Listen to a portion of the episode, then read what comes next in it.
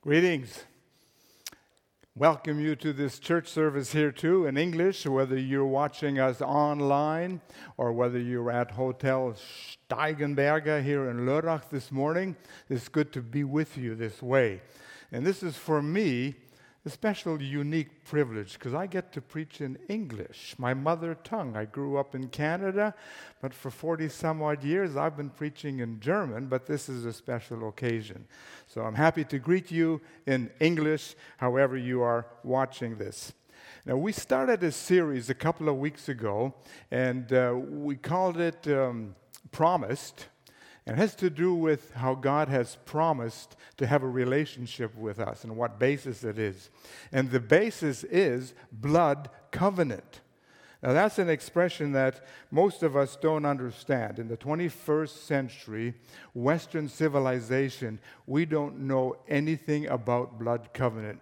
We know contracts, and we know how easily they can be broken. But a blood covenant is the most binding, most serious agreement two people or families or nations can be involved in, which can only be broken or dissolved by blood, uh, by death. And so in the Bible, God has chosen to work through covenants with us, to have a relationship with us. And I want to read the ver- a verse here in um,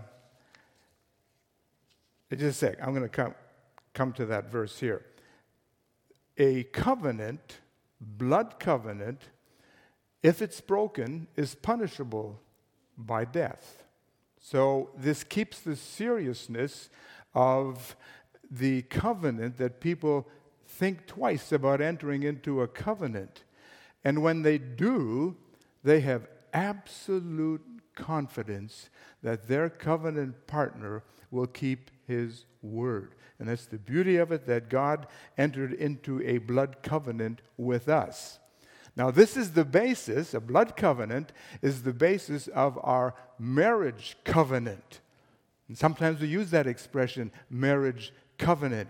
But do we really understand what we're saying in this marriage covenant? Uh, today, nobody understands what it means to be married till death do us part. We just say it because it's tradition. We sometimes wish our partner would die, but that's not the purpose of this. And we say today things like, I take you as my awful wedded wife for as long as I like you. That's kind of where we're at nowadays.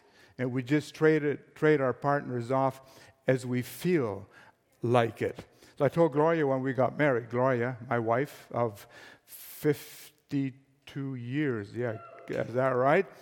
And, and I said when we got married, what's yours is, is mine. What's mine is, is mine.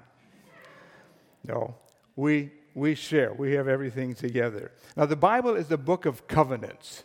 And all through the Bible, there are covenants. There are many covenants. We know the covenant uh, between Abraham and God, uh, David, uh, Noah, many people. There's even a covenant of salt in the Bible. Very interesting, but God always works through covenants. He wants to make sure we know His promises and that He is going to keep His word when He says it. And I'm at the place in my life, and this happened several years ago, actually many years ago, when I started learning about blood covenant. I said to myself, I don't know how it's possible for a person to have absolute faith and trust in God without an understanding of the blood covenant. So I'm happy that Pastor Will has chosen to go down this path so that we can learn about this. Now, New Covenant right away says Old Covenant. Your Bible, if you have it in your hand, or uh, nowadays we have it in our a smart, a smart watch or a smart phone, we have Old Testament and New Testament. Old Covenant, New Covenant. What is the difference? Read with me Hebrews chapter 8, verse 6. I want to read this with you. And it says here, But in fact, the ministry of Jesus as has received, the ministry Jesus has received, is as superior to the Old Covenant, Old Ministry of the high priest in the Old Testament, as the covenant of which Jesus is a mediator is superior to the old one. So he's comparing Jesus, his ministry, his mediation of another covenant. It's all the new one is superior to the old one, since the new covenant is established on better promises. So we see the word superior, we see the word better, and we start asking ourselves, what's better? In order to know how it's better, we have to know what the old one is like. How is it superior? Now, the whole book of Hebrews, if you take time to read through it, you will discover it's comparing the old with the new. The Old Testament high priest system and the New Testament high priest, Jesus, our high priest who lives forever. Many, many comparisons here. And you will see how the New Testament, the new covenant, sealed in Jesus' blood, is superior. The basis of knowing what's better is knowing the old. And a good illustration is when recently we've been having a little bit of challenge in our internet. We live out in a little village in Dorf, and kind of at the end of the line, you know, we get our electricity delivered in barrels. Uh, no, not really. But we, we are out there, and we're going to be getting super fast broadband uh, internet soon, but it's taking time, it's taking time, and we see where one village has got it and the next one's got it, but we still don't have it. However, We've changed companies. There was a change there. And the company now has offered us a better deal. Now, how is it better? Is it faster? Is it more stable? Or what? And we've had some challenges. I would take my uh, uh, my smartwatch and do a speed te- check on it. No, and that's my iPhone, sorry. I do a speed test on it, and I would see, okay, it's got 10 megabytes. Whoa, 10 megabytes. Some of you thinking you laugh. You're happy with 10 megabytes? Uh, that's the fastest we can get out there. It's a long way to our house, you know, so it takes time. And uh, the other day, I we were having some troubles. Gloria said, Al, I can't get any email or Facebook. Can you check? So I checked. Instead of 10 megabytes, I had 0.04 megabytes per second. It was slow. So here, the company is telling me we're going to give you a better contract. How is it better? Without knowing what I have, I'll not know if it's better. If you would call Gloria and ask her, the company would say, uh, Frau Fair, we got a better deal for you here. She'll say, I know nothing about that. You got to talk to my husband. She could not tell if it's better. So, in order to tell if something is better, we have to know what the original or the old one is like. And that's what we want to take a look at today to see what the Old Covenant was like. Now, the Old Covenant is the Old Testament. I can remember as a child growing up in church uh, going to Sunday school and hearing all the Bible stories and getting excited about them. And we'd hear about uh, Moses. He went to the Red Sea, and there were a million uh, former slaves coming out of Egypt. And they got to the Red Sea, and Moses, he stretched out his hand with his staff, and the waters parted. Recently, we watched the Ten Commandments with Charlton Heston, and it's amazing just how that happened, and he's feeling, I wish I could have been there to see this amazing miracle. Or Joshua going into the promised land, and a bunch of slaves that had traveled 40 years in the desert didn't know how to fight a battle, conquered that whole land. Wow, I would have loved to have seen that. If only I could have lived during the Old Testament, Old Covenant times. But I've come to know that I'm glad I'm not in that. We have a better covenant. And I want to take a look at some of the shortcomings of the old covenant. Where was it not as good as the new covenant if the new covenant is better and superior? Well, read with me Leviticus 26. You can see it on the screen if you're watching here. This has to do with the Sinai covenant through Moses or the Mosaic covenant. Don't worry about the words. This was the progression that God revealed himself and how he's going to deal with his people. Leviticus 26, verse 12 and 13. I will walk among you, says God to the Jewish people, and be your God, and you will be my people. You, the Jewish family, the descendants of Abraham, you will be my family. So here's the first shortcoming it's exclusive. And not everybody would be part of this new covenant. But God started, He started somewhere with one family. He said in verse 13, I am the Lord your God who brought you out of Egypt so that you would no longer be slaves to the Egyptians. I broke the bars with your yoke and enabled you to walk with heads held high. You will be my people. And so God said, This family, the descendants of Abraham, you are going to be my people. And I'm going to have this blood covenant relationship with you and you alone. It seems like it's maybe not fair, but think of it God did make a way by which people could have a relationship with God. It gets better. It gets better. So God's attention was focused on one family, the Israelites, the Jewish nation. And his protection was on them, His blessing was on them. He would take care of them and meet all their needs. God is not finished yet with the Jewish nation, as some people, even Christians, believing, uh, Bible believing Christians, think God is finished with the Jews. But He made an everlasting covenant with Abraham. And everlasting doesn't have an end, it's still going on. So God would use the nation Israel to bless the entire world. And so in Genesis chapter 12, in this covenant with Abraham, verse 36, God said, I will bless those who bless you, Abraham, and your descendants. And whoever curses you, I will curse. Strong words. And all the peoples on earth will be blessed through you. So there was the promise that this is going to open up and include all the people of the earth. Right from the beginning, God wanted Abram and the Jewish nation, the Israelites, the Hebrews, to know this would eventually be for the entire world. God uh, chose one family, and through that, he could have a relationship with all people. Now, there were some exceptions we know that when Joshua entered into that promised land, which we call Israel today, there was Rahab who protected the spies as they were spying out the land. She was not a Jew, but she came under the protection of that covenant.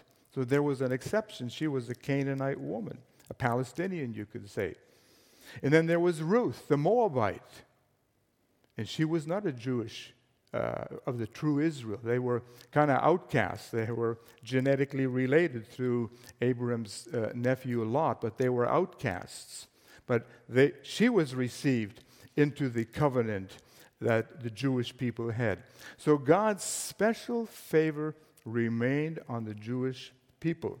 But in order to be under this covenant, the men had to have a sign of the covenant. And that was circumcision. Whoa, there's a big price to pay. But that was supposed to be the sign of the covenant, a constant reminder. And recently, it came clearer to me again. When you think of it, it was made, the covenant was made to Abraham and his descendants, all his descendants. Whenever there was children conceived, the sperm of the male passed under the sign of the covenant as a reminder. This is an eternal covenant and goes on to all descendants of Abraham.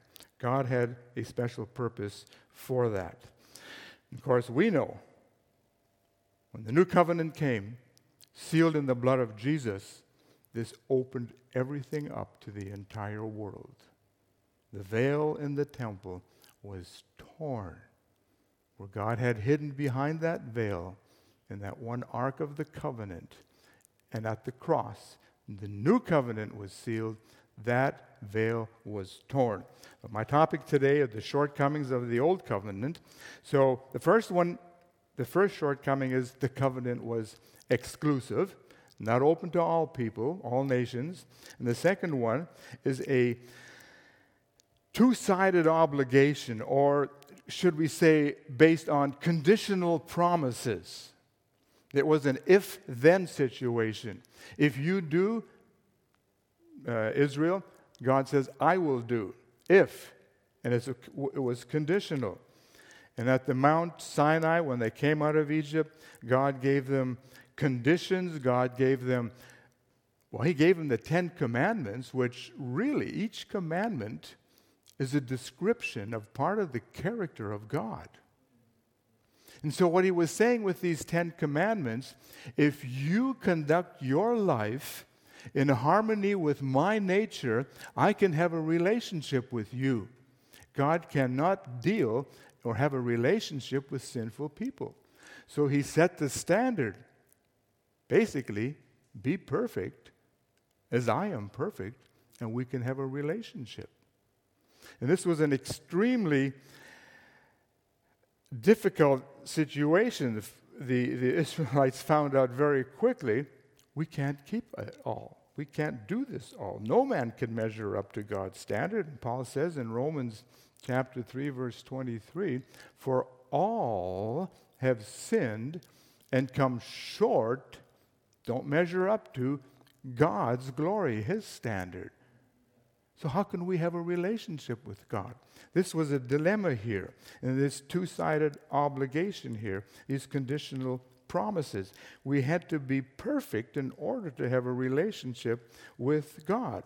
All, all along, all along, this was preparing the world, the nation Israel, mankind, to know that there was a need for something more, something else. And the new covenant, which became ours by faith alone. I'll get into that. So, by not keeping the covenant, there were severe consequences. You break one of these, you lose it all. Romans 6:23 The wages of sin breaking one of these commandments or laws you break them all.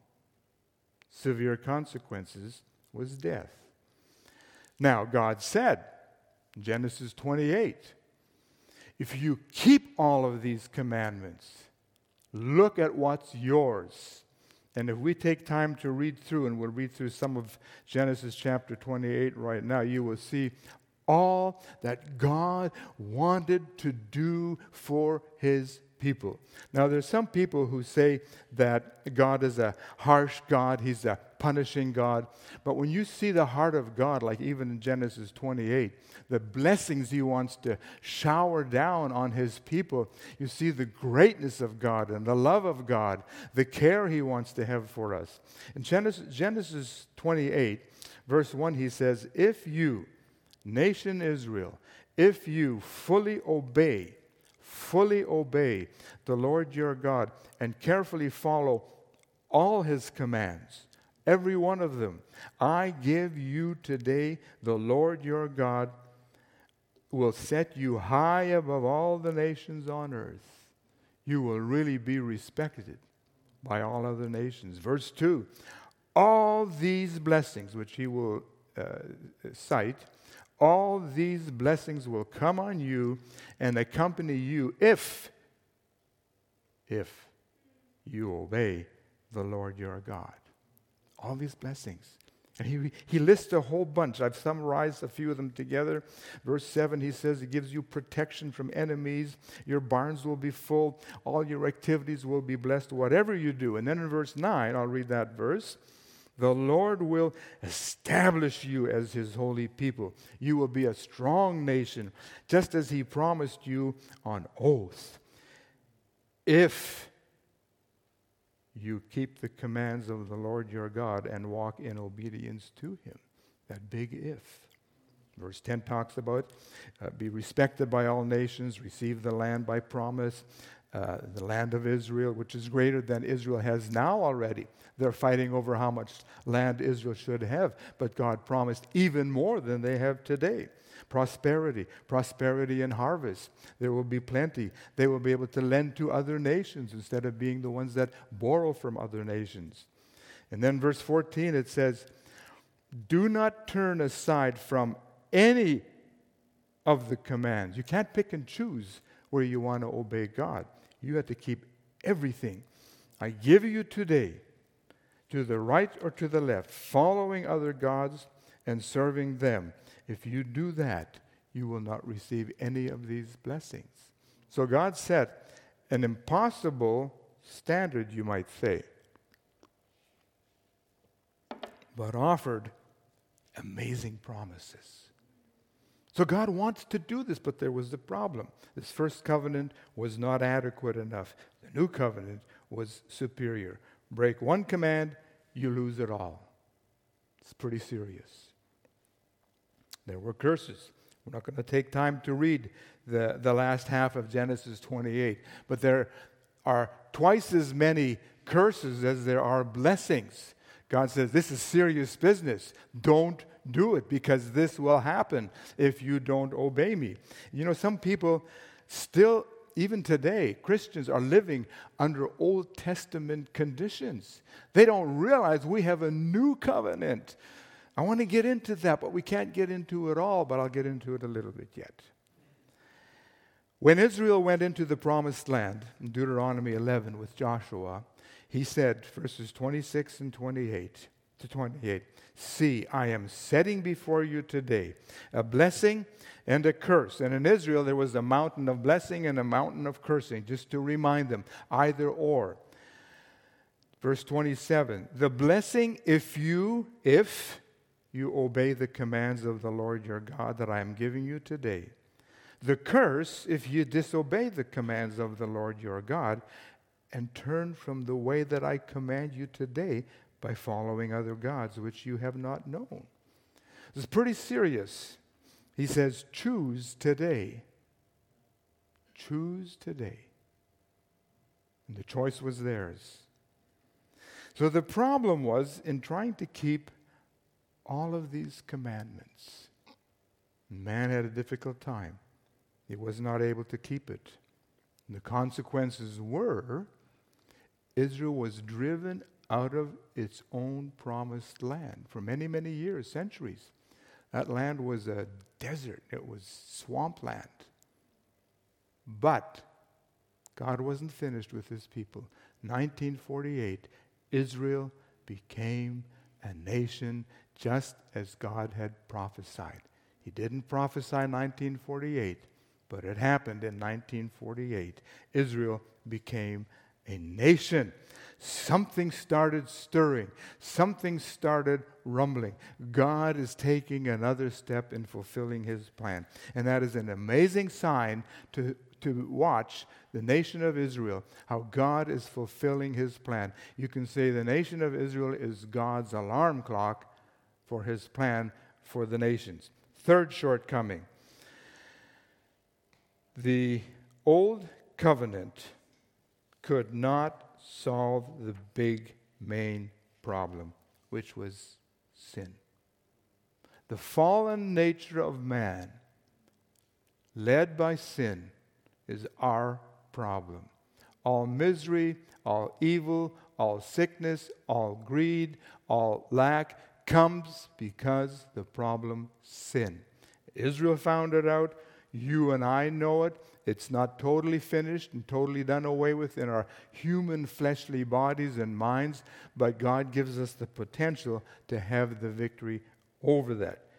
So, in the Old Covenant, God found a temporary solution, and He instituted the um, priesthood where the human priests would offer sacrifices.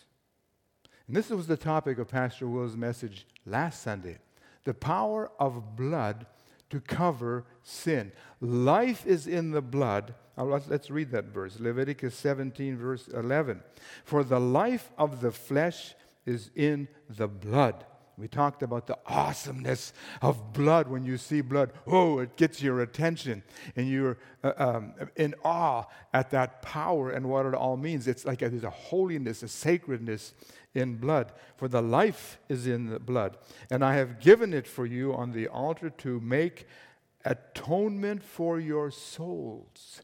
Atonement means to make one again. Reconciliation. You can take your wristwatch, the old kind that weren't digital, and you could look at the, the, the, the, the watch here in Germany. We have the Funkuhr, the radio controlled, absolutely accurate watches, and you can reconcile your watch with that watch. I'll bring it into harmony. I will make it the same time as that. And God made a way through animal sacrifices where the children of Israel, the nation of Israel, the Jews, could bring their relationship back into harmony for a period of time. For it is the blood that makes atonement for the life. Now, in English, we have an advantage here with that word atonement. Do you know what it means? Look at the word atonement. At one meant. It, we get at one with God. It's at one meant with God again. We become one with God through blood. Hebrews 9, verse 22, in talking about the new covenant also, indeed, under the law, almost everything is purified with blood, and without the shedding of blood, there's no forgiveness of sins. Jesus on the cross shed his blood to seal a covenant. It just hits me now in realizing this again. That covenant on the cross was between God and his Father, not between man and Jesus.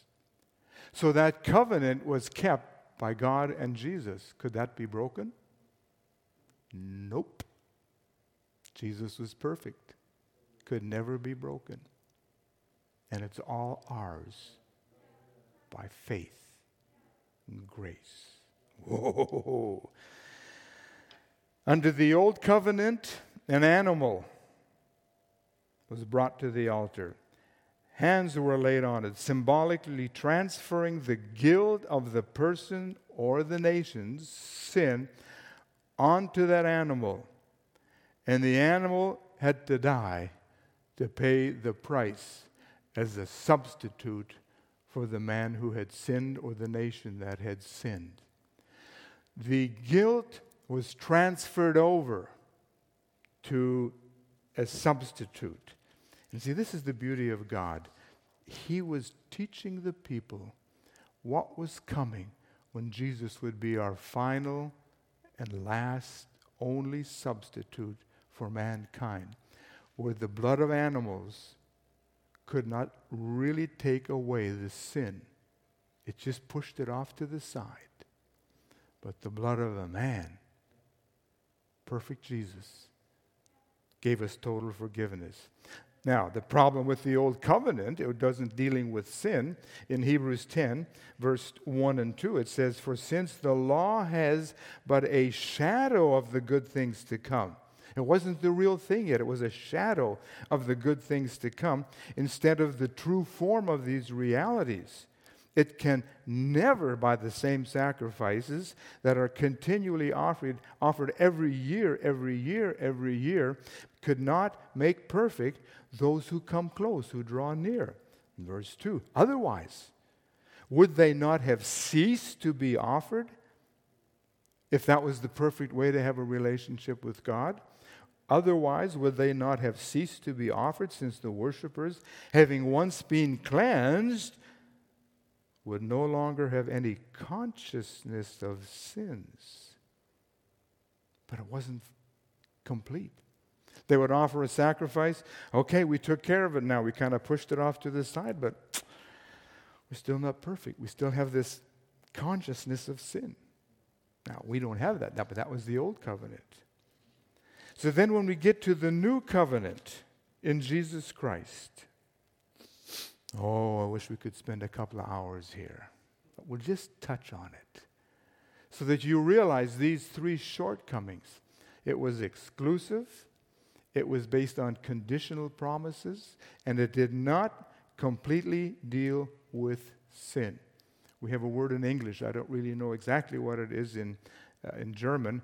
It ex, in English, it expunges the record. When sin is forgiven, even the record is torn out of the book and destroyed. Nobody can find a record of your sin. So when you do something and you sin, you hurt somebody, you lie. Oh God, that was wrong. And you confess it. And I say, Thank you for the forgiveness through the blood of Jesus Christ. And the next day you do it again and you say, God, I'm sorry, I did it again. And he says, What do you mean again? I have no record of it. It's gone. When you get a, get a hold of the truth of these things and you realize, God, how can you just expunge it and even throw the record away? God is love, He's gracious. Oh, that's why I get excited about the blood covenant, the new covenant, what He's all given us undeservingly. Let's take a look at the new covenant in Ephesians chapter 2. Oh, we could spend a lot of time here. In Galatians 4, Paul said, And at the right time, a baby was born in Bethlehem. Colossians, uh, Galatians 4 4. At the right time. All this from Adam through the, all the nation of Israel, all the kings of Israel, to, in the 400 years between the old and the new covenant, 400 years, no word from God. And then at the right time, under Roman rule, was pretty tough for the Jewish nation in Israel. At the right time, to the day. God nudges Jesus in heaven. Now. Yeah. And the Holy Spirit. Yes. Now is the time. So Ephesians 2 shows the result of all of this in verse 4 of Ephesians 2, it says, But God, but God. That is huge. What man could not do, God did. But we'll start reading in verse 11. Remember, therefore, that formerly, Old Covenant, you who are Gentiles, that's all of us who are not Jewish by birth, by descendants. That's a lot of people the majority of the people on the earth. We're Gentiles. Therefore, remember that formerly you who are Gentiles by birth and called uncircumcised by those who call themselves the circumcision, you Gentiles are called Gentiles by the Jews, which is done in the body by human hands. Circumcision is something done in the physical flesh. Verse 12 Remember that at that time, speaking of even the nation Israel, you were separate from, sorry, no, he's talking to the Christians in Ephesus. You were separate from Christ, excluded from citizenship in Israel, and foreigners to the covenants of the promise. The blood covenant had nothing to do with you at that time. Without hope, without God in the world. Verse 13 but now. Underline that in your Bible if you can. But now, after Christ, the new covenant. But now, in Christ Jesus, who once, you who once were far away, have been brought near by the blood of Christ. That new covenant sealed in Jesus' blood on the cross for everyone you, all you Gentiles, I'm included as a Gentile, been brought near for, verse 14, for he himself, Jesus, is our peace. Romans 5, verse 1, talking about the, the sacrifice Jesus made. Now we have peace with God. He's not mad at you. He's not a mean, ugly God looking for people whom, whose fun he can spoil. We have peace with God, who has made the two groups Jews, Israel, covenant people, Gentiles, not in the covenant. He's made these two groups one and has destroyed the barrier, the dividing wall of hostility. Now we're called Christians, believers. Christ ones. Verse 15. By setting aside in his flesh, Jesus, the law with all its commands. There were more than just 10 commandments, there was a whole slew, hundreds of them that they had to follow, a lot of regulations. He set them aside because he fulfilled them all. His purpose was to create in himself one new humanity out of the two, thus making peace we are called Christians. We are Christ ones. Verse 16. And in one body, we are called as Christians the body of Christ. The body of Christ. One body. And in one body to reconcile, to bring in harmony both of them to God through the cross by which he put to death their hostility. Verse 17, he came and preached peace to you who were far away, and peace to those who were near. For through him, verse 18, we both have access to the Father, to God, by one Spirit. And I wish we could have uh, emphasize this a little more. Part of the new, better covenant was that God's own spirit comes into our spirit. We're body, we're soul, and we're spirit. And God's spirit comes to live in us. Prophet Jeremiah said, I will write my law on the hearts of the people. We do away with all the lists of the things you have to do in the flesh. Jesus fulfilled all that. And now we have His law in our heart, and the Holy Spirit will guide you as to what is right and wrong. That's above and beyond conscience, it's in our spirit. that's another topic. And so, new covenant conditions, not keeping the law, Jesus did that perfectly. Jesus was our substitute. He was killed. Our guilt was put on him. He was our substitute. Now we have free access to God. How do we make it ours? By doing a whole lot of things? No. It's ours because Jesus did. It's done. The doing has been done in Jesus' life and then on his sacrifice. It's all been done. It's been doed. And you don't have to do anything else. Believe it. Oh, but that's too easy. Sounds very easy, but just try it. And put your pride away in your self righteousness where you're trying to do it all. And just give it to Jesus and say, I'm bankrupt. I can't do anything about it. You did it all for me. And we call that grace. Mm. God being gracious, showing us his favor when we didn't deserve it. And oh, you get a, a, an understanding of grace.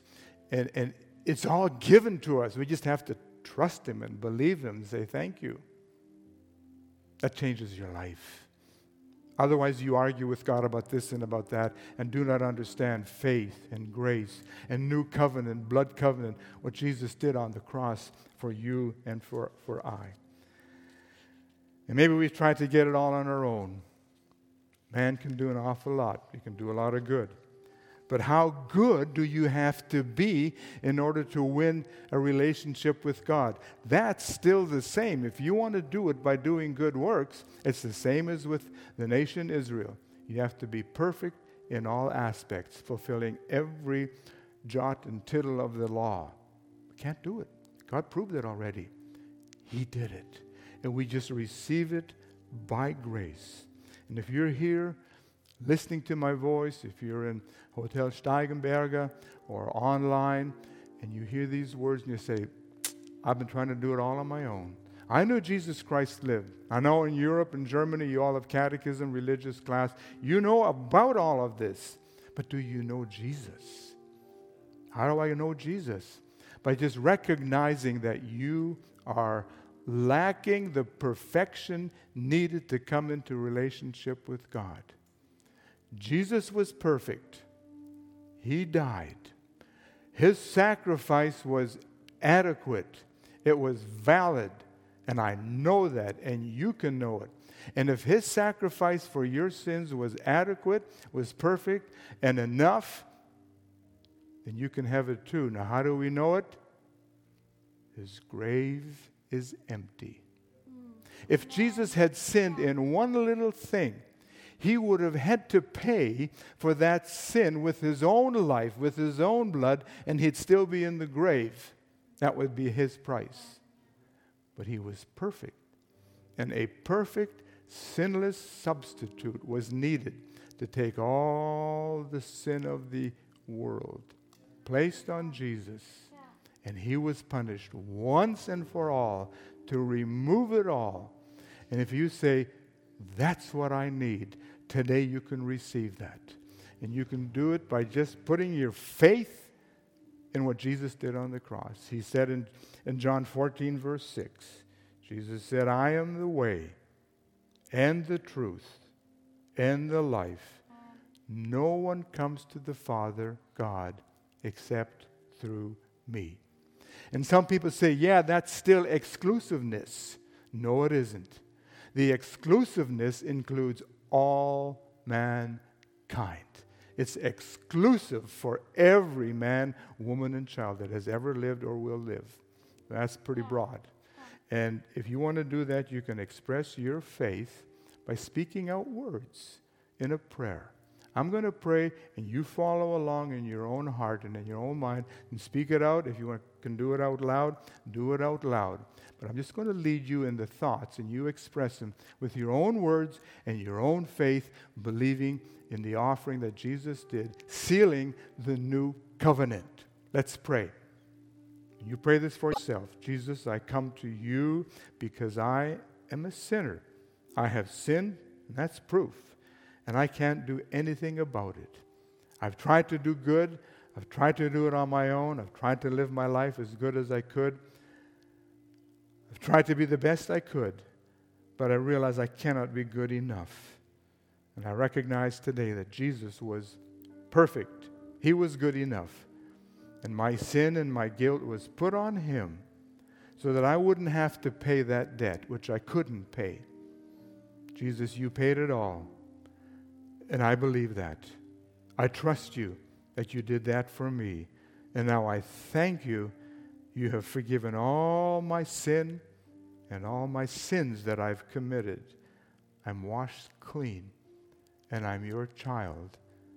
And I thank you for it. In Jesus' name, amen. Amen. If you prayed that prayer for the first time today, you've been, as the Bible says,